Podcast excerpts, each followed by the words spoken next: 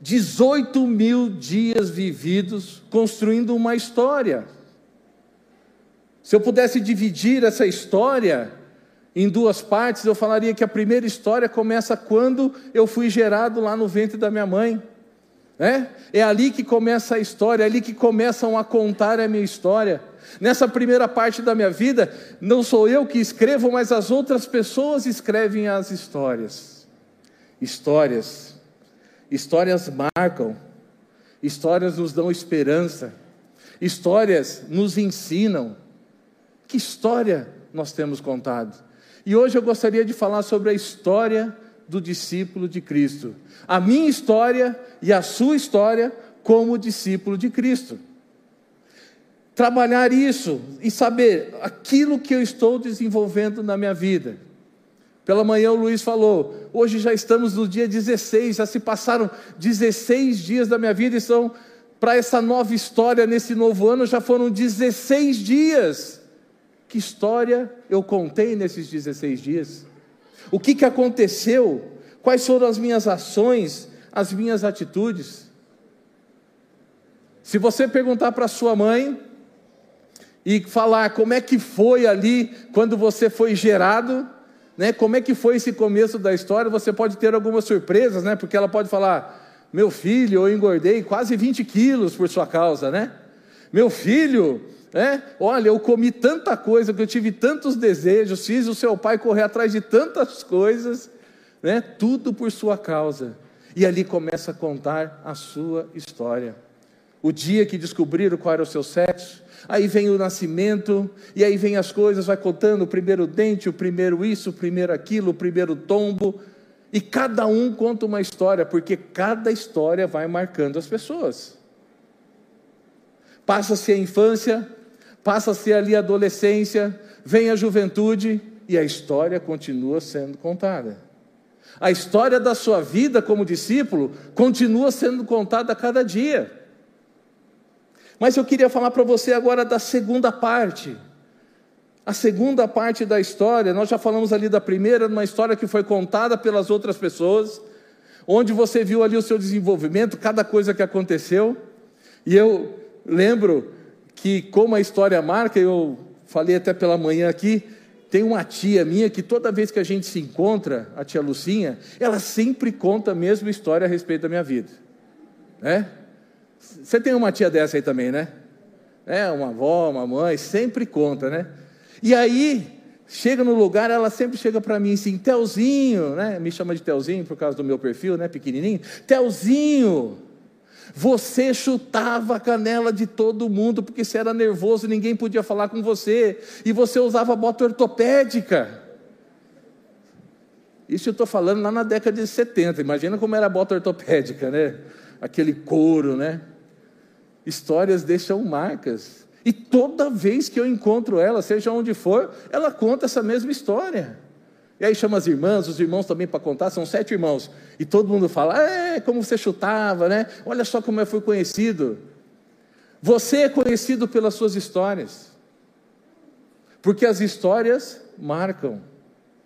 E falando da segunda parte da história, é a história que eu tenho um novo nascimento com Cristo, a partir do momento que eu tenho um encontro com Ele. Aí a minha história muda completamente porque ali uma nova vida eu tenho. Veja, as coisas velhas ficaram para trás eis que tudo se fez novo. Diz lá em 2 Coríntios 5,17: Logo todo aquele que está em Cristo se tornou uma nova criação, a velha vida acabou e uma nova vida teve início. Uma nova vida teve início. É diferente da outra. Aquelas coisas velhas ficaram para trás, agora eu vivo uma vida nova em Cristo Jesus. Início de uma nova vida. Mas por que uma nova vida?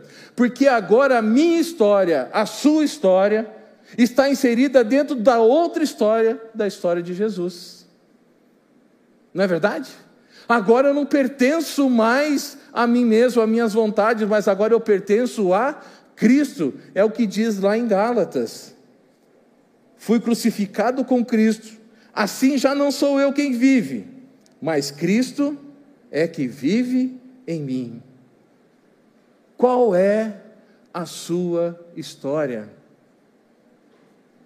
Talvez eu dei um exemplo aqui da minha história, talvez tenha passado aí na sua mente alguns exemplos também de algo que aconteceu com você, uns alegres, outros nem tanto assim, umas coisas engraçadas, outras nem tanto. Mas será que eu poderia contar no livro da minha história, nesses tantos mil dias aqui que já passaram, todas as coisas? Tudo fica para o aprendizado. Mas agora, hoje, que Deus nos dá a oportunidade para que a gente possa mudar essa história. O que é que eu quero fazer? O que é que eu quero fazer? Veja bem, quando eu venho para Cristo, aceito o Senhor como o único Senhor e Salvador da minha vida, eu recebo uma nova identidade nele. Tantas coisas né, que a gente pode falar, olha, agora você é filho de Deus, e diz na palavra que todos aqueles que crerem nele aceitaram, deu-se o direito de se tornarem filhos de Deus. Agora nós temos relacionamento com o Pai, o Criador de todas as coisas. Nós temos intimidade, relacionamento. Nós temos livre acesso ao Pai. Ele te chama de filho. Quando acontece alguma coisa, né, quando a gente é a primeira, a primeira coisa que a, primeira coisa que a gente faz é correr, porque vou falar para meu pai, para meu pai me ajudar, hein? Né? E agora você pode. Deus, me ajuda. Eu sou filho. Além de filho, você é templo do Espírito Santo. O seu corpo é templo do Espírito Santo e que habita em vocês e lhe foi dado por Deus. Vocês agora não pertencem mais a si mesmo. Agora é Cristo que mora em você, é Cristo que vive em você, e uma nova vida agora você vive nele.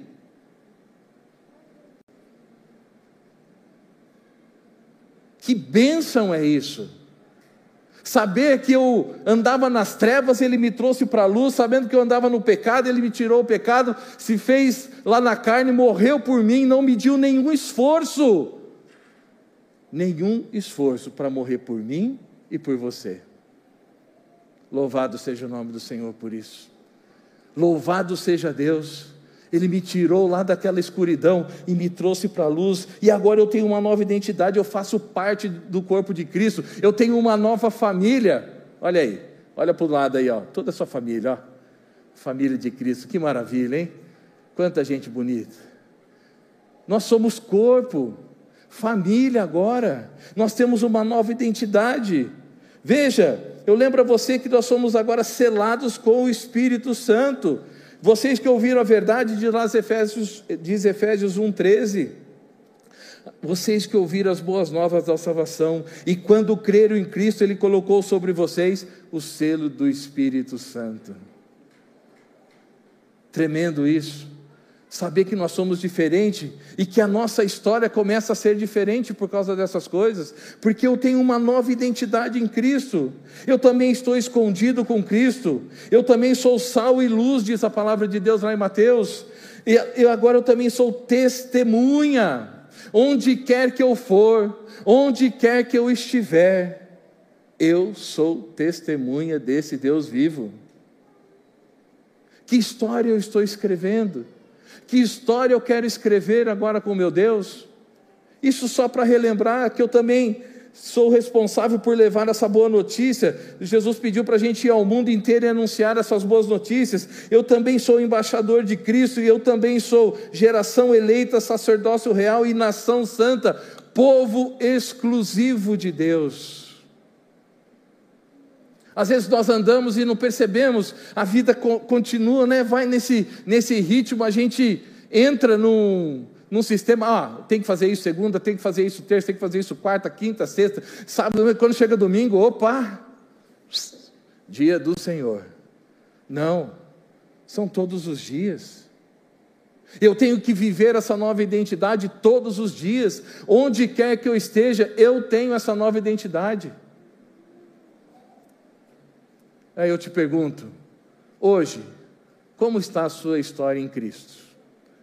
Se eu desse um tempinho para você pensar e refletir, será que essas características, isso que nós colocamos da nossa nova identidade, estão em mim? É isso que eu demonstro no meu dia a dia? As pessoas estão vendo Cristo em mim, em todas as minhas atitudes e todas as minhas ações?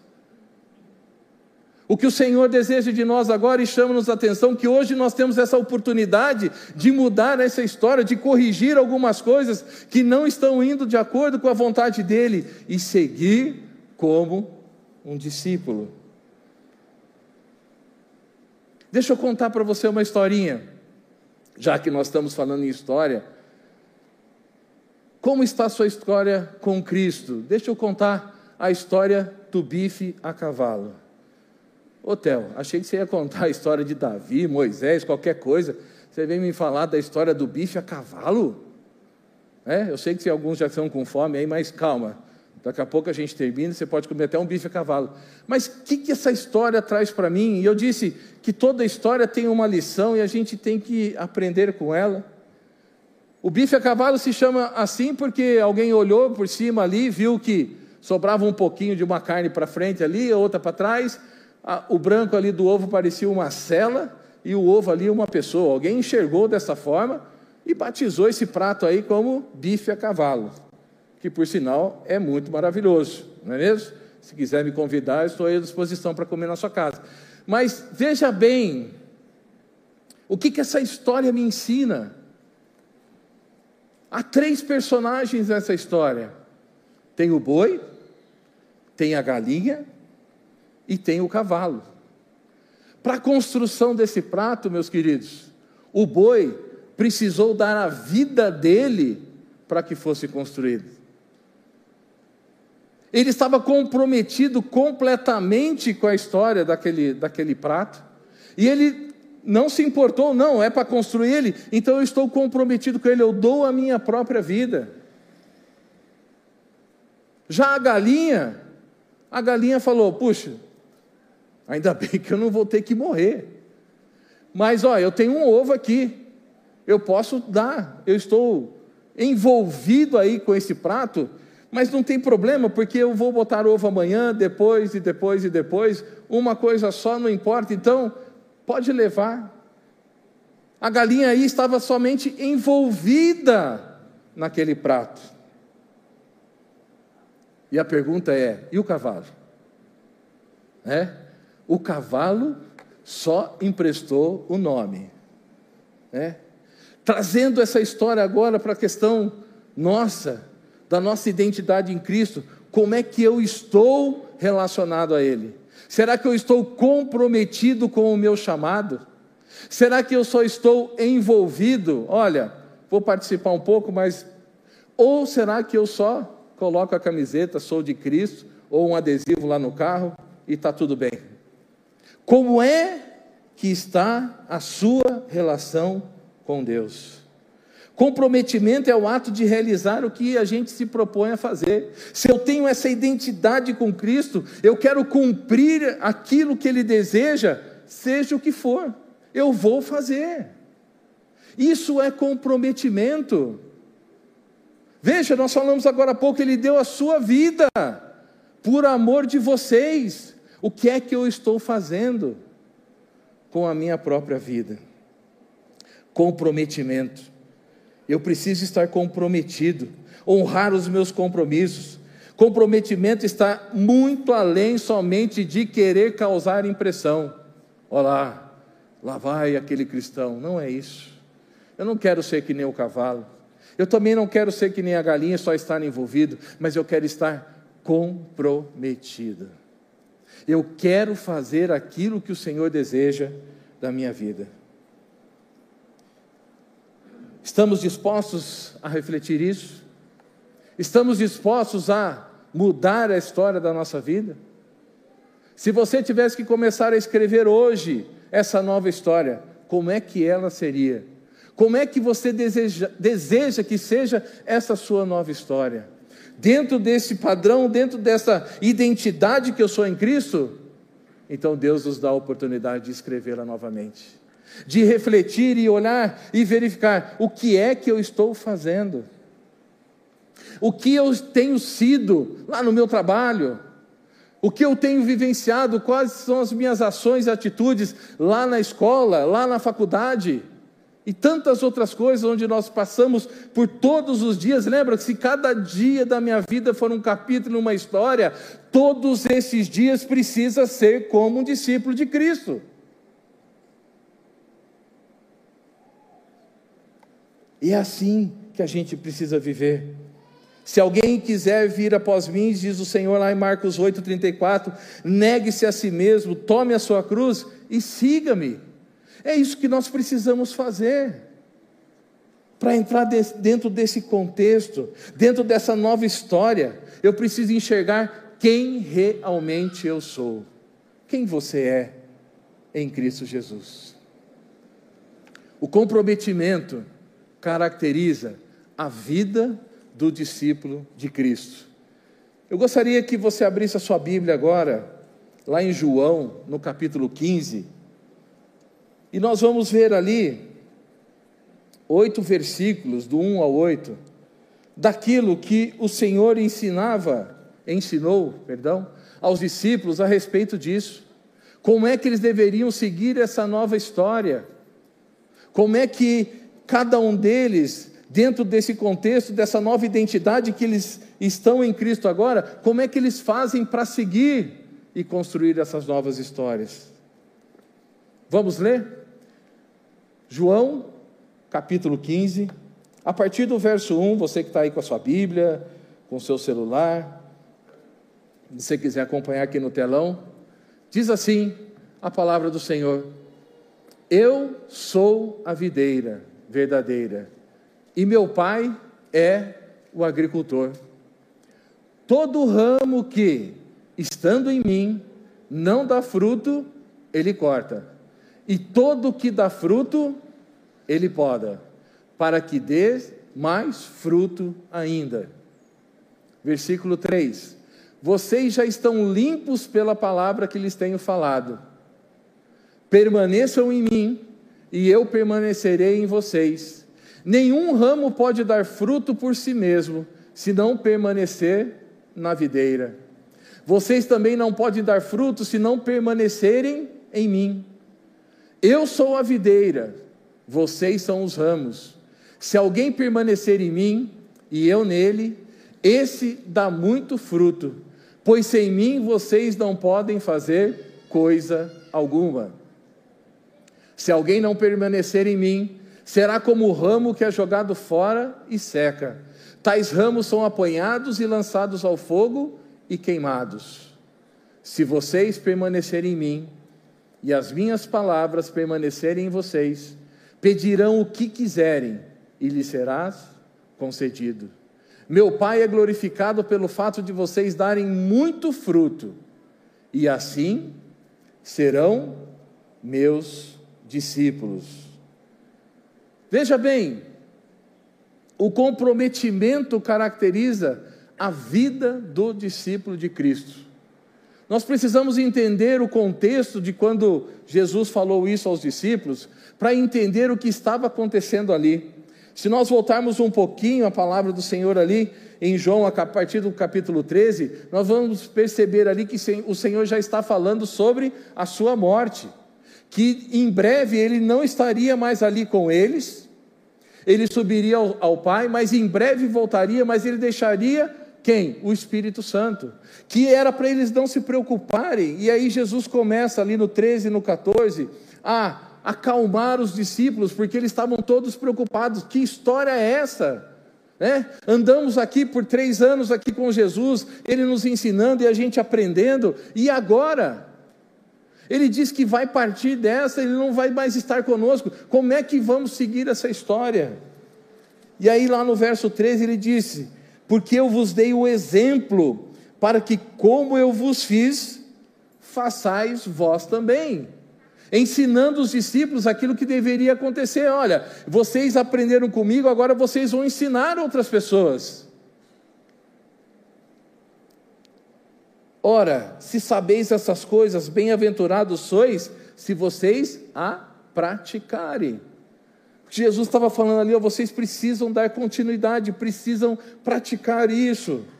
Aí no 14 ele começa lá a acalmar os discípulos, dizendo, no verso 1: Não se turbe o vosso coração, credes em Deus, crede também em mim.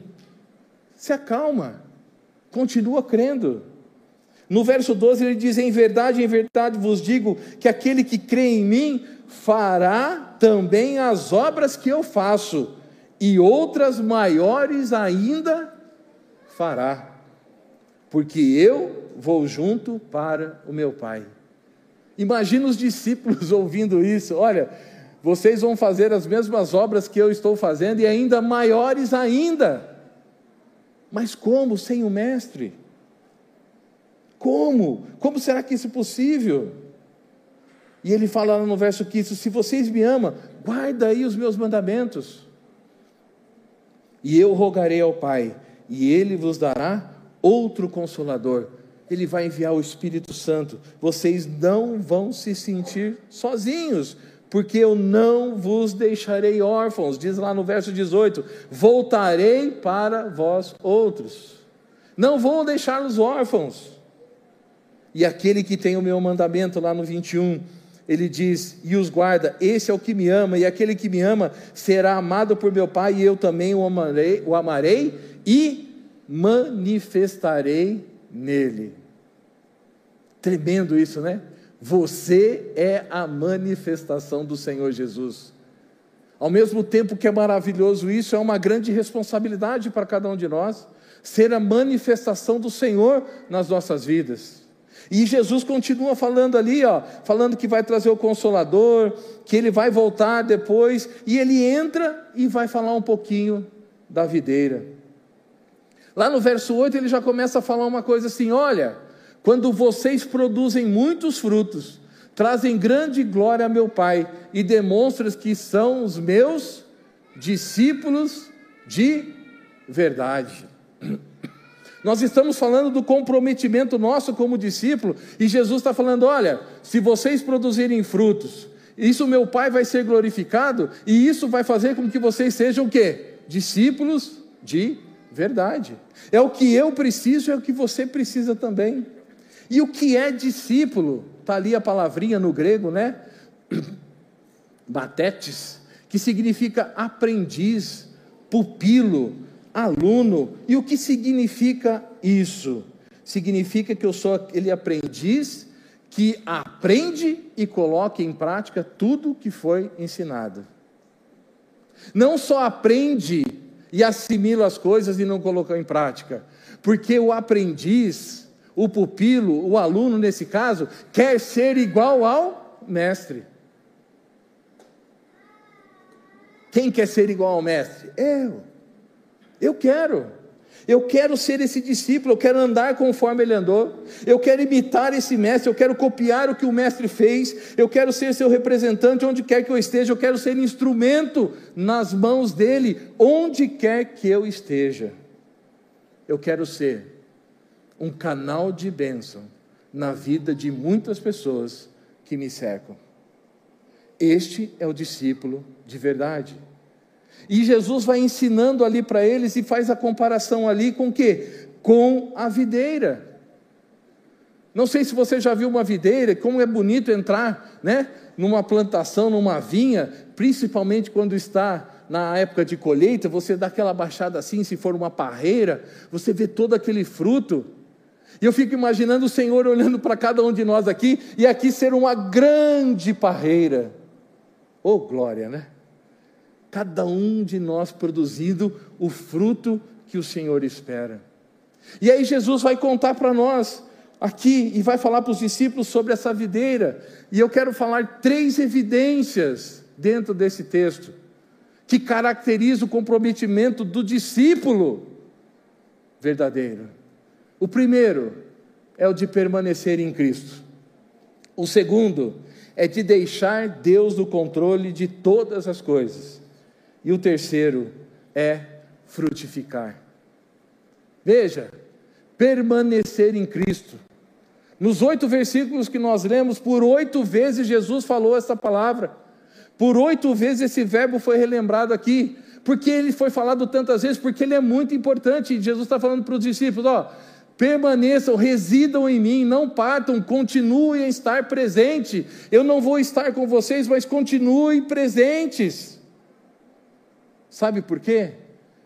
Porque permaneçam em mim, e ele diz: e eu permanecerei em você. O permanecer ali é moradia. E essa é uma decisão que eu e você temos que tomar todo dia. A hora que eu acordo, eu vou permanecer em Cristo hoje ou não vou permanecer? Eu vou deixar que a palavra dele mude a minha vida para que ele permaneça em mim ou não? É uma decisão que eu e você nós temos que tomar. E uma vez que temos a Cristo como nosso Senhor e Salvador, nós precisamos permanecer nele 24 horas por dia.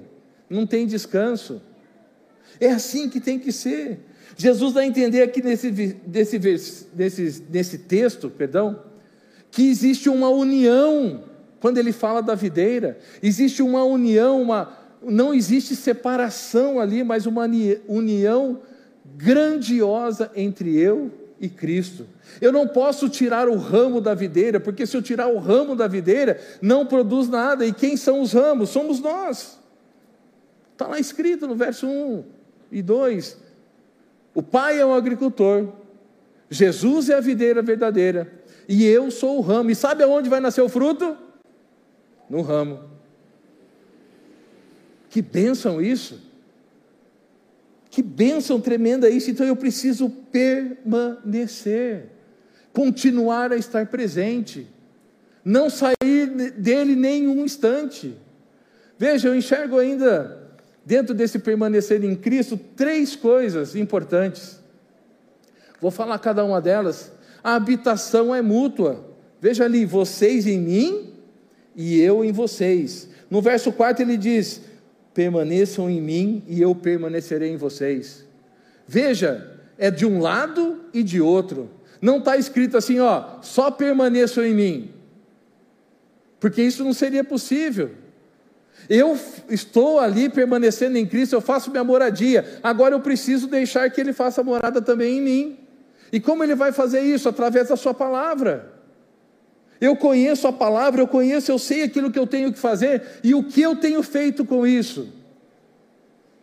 Ah, Theo, é possível então eu permanecer em Cristo e Cristo não é permanecer em mim? É. Quando eu não deixo a palavra transformar a minha vida, modificá-la, eu só estou dizendo ali como cavalo: olha, eu estou ali, ou como a galinha, eu estou envolvido, mas eu não quero mais nada além disso, entendeu? Eu não quero o comprometimento total. E não é isso que o Senhor deseja, habitação mútua é Ele em mim e eu nele. Talvez ali os discípulos conhecessem como era uma plantação de uma videira, e quando eu olho para a videira, quando eu vejo lá o tronco, quando eu vejo o ramo, eu vejo uma coisa só. Eu não vejo separação, não existe separação ali na videira, e é isso que Cristo estava ensinando ali para os discípulos: ó, nós somos um. Não precisa se preocupar, porque você não vai produzir nada se não passar a minha vida na tua vida. Porque o ramo verdadeiro, que tem vida, ele é assim porque ele recebe vida da videira verdadeira. Tremendo isso. Tem que ser mútuo. Eu nele e ele em mim. Permanecer é vivência, é experiência com Deus. E é isso que nós temos que buscar. A cada dia existe uma condição. Então eu te digo, irmão, você precisa permanecer em Cristo e deixar Cristo permanecer em você. A segunda coisa ali é a identificação com Ele. E eu gosto muito dessa questão da identificação, né? Ser parecido com Jesus, né? Vou olhar lá no meu espelho, não me vejo, mas eu vejo a Cristo. Que tremendo isso, né? É a questão agora de falar da, da identidade e da minha imagem. A minha identidade tem que ser a mesma que eu passo da minha imagem. Eu não posso ser diferente. Eu preciso ser igual. Se eu tenho identificação com Ele, as pessoas precisam enxergar Jesus na minha vida. Se eu permaneço em Cristo e Cristo permanece em mim, quando olho para a videira, eu enxergo Cristo. Quando olham para você, enxergam Cristo. Identificação. Ai, vou contar uma historinha aqui. Hoje de manhã eu contei, vou contar de novo também. Qual tem sido a sua identificação com Cristo? No seu trabalho, onde você está, qual é a sua identificação? O que as pessoas estão olhando para você, estão pensando ou dizendo de você? E eu gosto de falar, e a questão do trânsito é uma questão um pouco complicada para mim, né? Vou contar de mim, não vou contar é, de qualquer outra pessoa, não, eu vou falar da minha vida, porque eu tenho propriedade para falar isso. Eu acredito que alguém tem aqui alguma situação que precisa ser acertada em uma outra área, mas a situação do trânsito, irmão, é um pouco complicado para mim, né? Às vezes, né? Piora um pouquinho quando geralmente eu estou com a minha esposa, né? Ali, minha esposa, é. Parece que acontece porque eu louvo a Deus pela vida dela por ela, né? Estamos mais de 30 anos juntos, é porque ela me ensina, ela me ajuda, ela é minha companheira e ela está ali para me ensinar. E certa vez aconteceu uma situação no trânsito e ela só falou assim para mim: "Tá certo isso?" É? Tá certo isso? E eu, sabe, aquilo lá vem que nem uma faca, né, irmão? É, naquele momento que você está com um pouquinho ali, né? Um pouquinho de ira, um pouquinho de raiva, um pouquinho ali, né? Fora de si. E aí vem aquela palavra, dá vontade de falar para ela, mas você podia ter demorado mais um pouquinho, né, para falar isso comigo, mas. E aí você começa a refletir, né? Aí o Espírito Santo começa a trabalhar dentro de você e fala assim: é mesmo. Que identidade é essa? Que imagem que eu estou passando para essas outras pessoas? E tem outra história, que foi quando eu estava andando assim, tinha um carro na minha frente, irmãos. 60 por hora era a pista, ele andava 12. É, e ele andava assim, né? Eu ia passar para cá, o cara me fechava, ia passar para lá, o cara me fechava também. E eu comecei a dar aquela buzinadinha, dar uma, dar duas, dar aquela terceira, né? Aquela mais, né? Convincente, né? Tipo, né? Na quarta vez aí você abaixa o vidro e já começa, né? A acenar para a pessoa. Mas ali depois de um determinado tempo eu consegui ultrapassar aquela pessoa.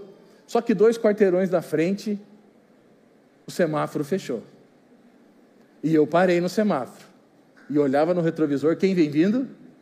O carro. Vocês estão rindo, né? Não foi com vocês, né?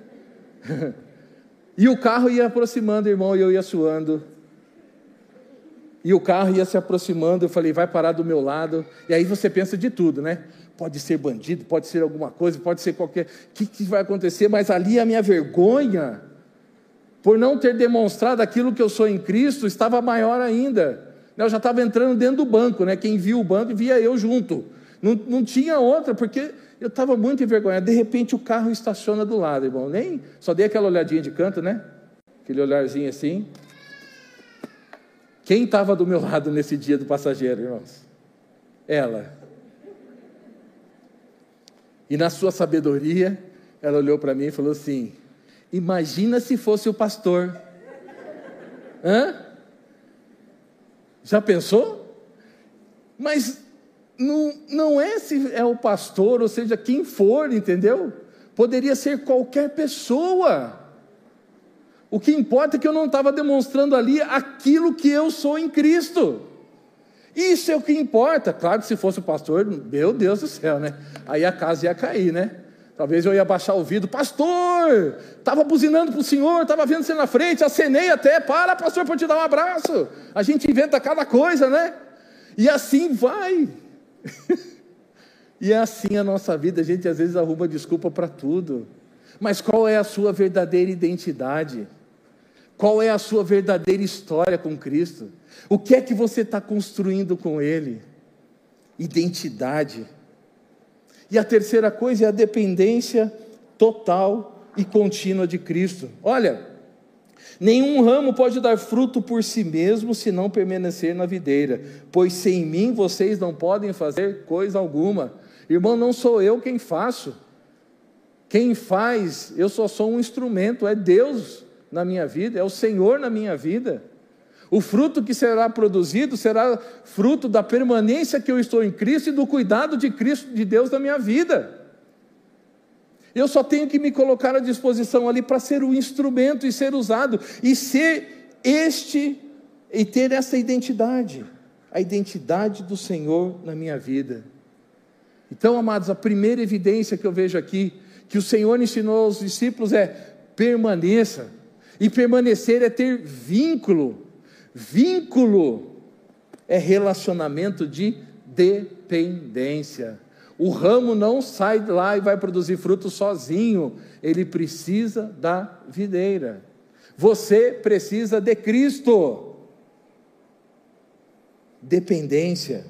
Permanecer é intimidade, permanecer é relacionamento, permanecer é ter proximidade, não é algo superficial, mas é uma união essencial. Discípulos, eu vou, mas a história vai continuar a partir da, da história de vocês agora. Não vai ter lá no cinema aquele fim, né? Quando a gente acaba o filme tem aquele fim. Não, ali vai ter a seguir cenas dos próximos capítulos. E a história de Cristo vai ser escrita através também da sua história. O que é que eu estou fazendo com a minha história?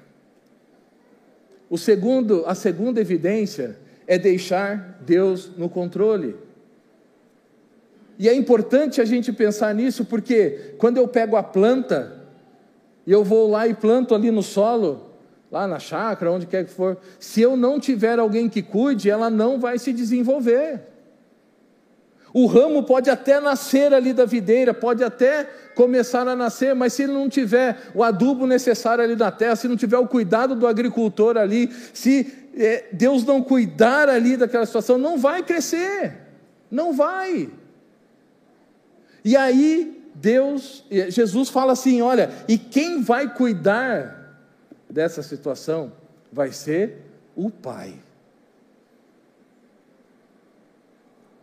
Eu, eu acho isso tremendo, saber do zelo e do cuidado de Deus por as nossas vidas. Não é verdade? Você é apenas um ramo, mas Ele se preocupa com você. Você está ligado na videira e você só produz alguma coisa porque você recebe a vida da videira, mas Deus se preocupa com você. Veja bem, ali no verso 2, a gente está falando da condução. Todo ramo que estando em mim não dá fruto, ele corta. Veja bem, não é cortar, porque se você já está em Cristo, não vai ser cortado. Muitas pessoas acham que isso é a respeito de perder a salvação. Não é isso. Olha o que o verbo ali está querendo dizer. Airô é levantar, é elevar, é erguer. Então o pai na condução ele vai pegar aquele ramo, porque o ramo nasce para todos os lados, e ele vai conduzir ele para o lugar certo. Né? A gente chama de espaldeira, ou senão a gente chama de parreira. Por ela ser uma trepadeira, ela tem que andar né? Ela tem que se fixar em alguma coisa para ela ir crescer e depois produzir.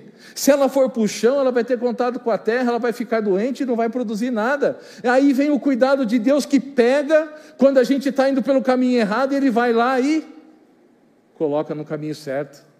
É através da palavra dele que nos ensina qual é o caminho que eu tenho que seguir. Isso na viticultura a gente chama de tutoramento, ou seja, eu vou conduzir aquela vinha para o sentido certo para que ela me produza tudo aquilo que eu desejo. E se eu estiver no caminho certo e sendo cuidado com Deus, e ser servido e alimentado por Deus, tudo que eu for produzir vai ser de Deus. É claro, não vai ser outra coisa a não ser isso. E Deus vai lá e ó, com cuidado, Ele conduz. Veja o cuidado de Deus. Ó, você não vai estar sozinho. Você vai ter o comprometimento do discípulo, mas olha, não está sozinho. Você está ligado a mim, permanecendo em mim, e também o Pai está conduzindo você. Condução é uma coisa, né? Eu falei de carro até agora, e eu gosto da expressão de deixar Deus no controle, significa que eu pego o volante da minha vida, deixo na mão dele e sento no banco de trás e descanso. Eu não vou ficar dando palpite se vai mudar para lá, se vai virar por aqui, se vai pegar um atalho, se vai ligar o Waze. Eu deixo ele no controle. Eu deixo ele fazer todas as coisas. Isso é descansar em Deus, é deixar ser conduzido por Deus. E a outra e a outra situação que Deus nos mostra aí é a manutenção, que é a poda. Todo ramo, está lá no verso 2, que dá fruto, ele poda, para que produza ainda mais. Podar não significa cortar e jogar fora. Podar significa tirar aquilo que está impedindo de você crescer e produzir mais. Veja bem, Jesus fala: ó, todo ramo que dá fruto, ele poda para que produza ainda mais. Aquele ramo está produzindo fruto, mas o Senhor quer mais, porque Ele pode dar mais aquele ramo. Aí Ele vai lá e faz uma poda, Ele tira um pouco de folha, Ele tira alguma coisa que está atrapalhando. O viticultor, quando ele vai fazer isso, ele pega a tesoura e ó, vai lá e começa a fazer a poda. A parreira ali, né? O ramo não tem vida própria, mas o agricultor sabe o que é melhor para ela. E nas nossas vidas, como funciona? Funciona quando eu ouço a palavra de Deus, quando eu medito nessa palavra, quando eu aprendo com essa palavra e deixo que ela seja transformada. Então eu queria falar para você, irmão, deixe ser podado. Pode ser que na tua vida tem folha demais, ou, ou muito cachinho, ou, ou seja lá o que for, deixa Deus cuidar de você. E deixa Ele mudar aquilo que precisa ser mudado. É isso que nós precisamos, amado. Deixar Deus podar. Deus no controle, na condução, Deus no controle, na manutenção. A iniciativa de nos submetermos à poda é totalmente minha decisão.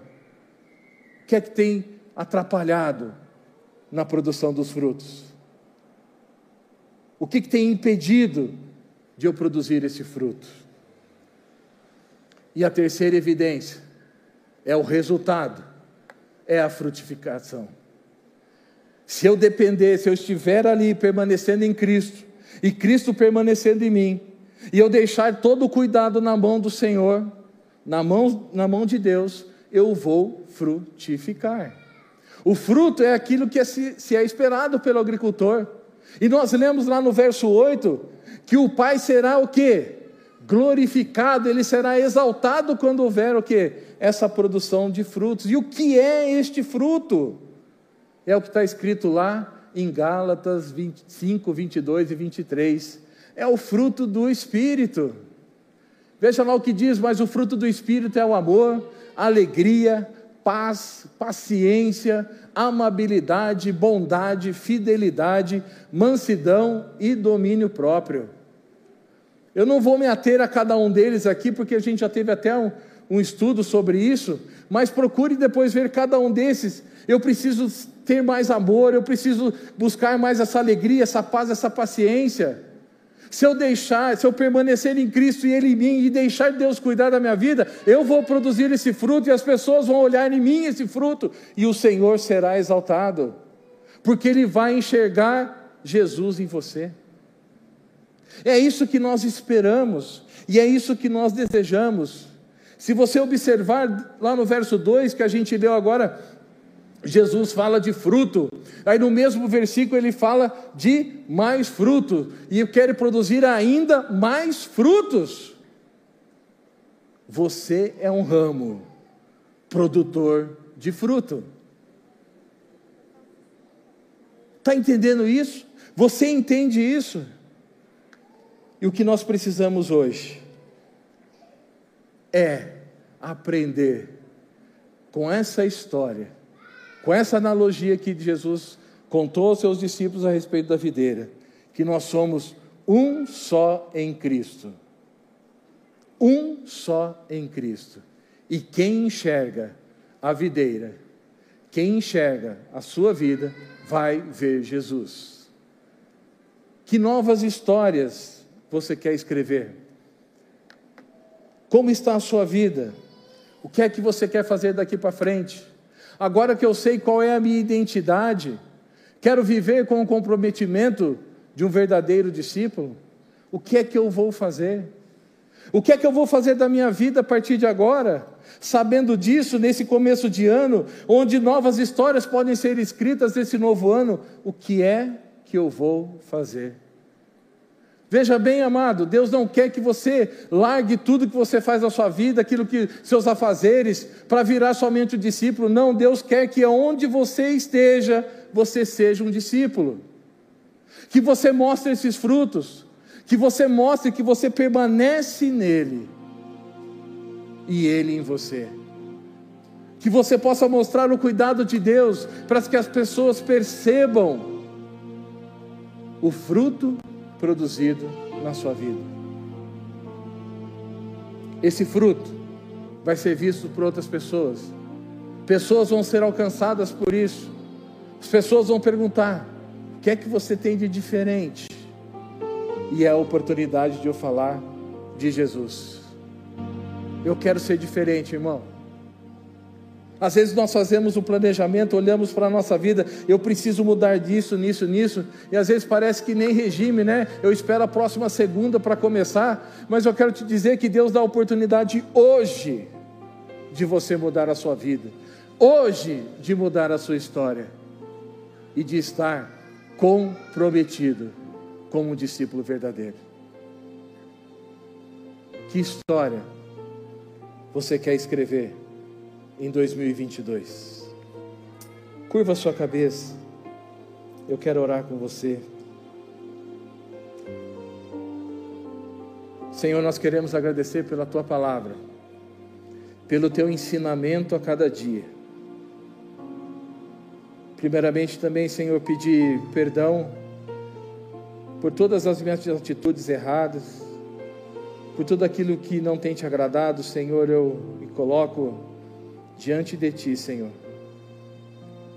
Que o Senhor venha podar, venha me conduzir, Senhor.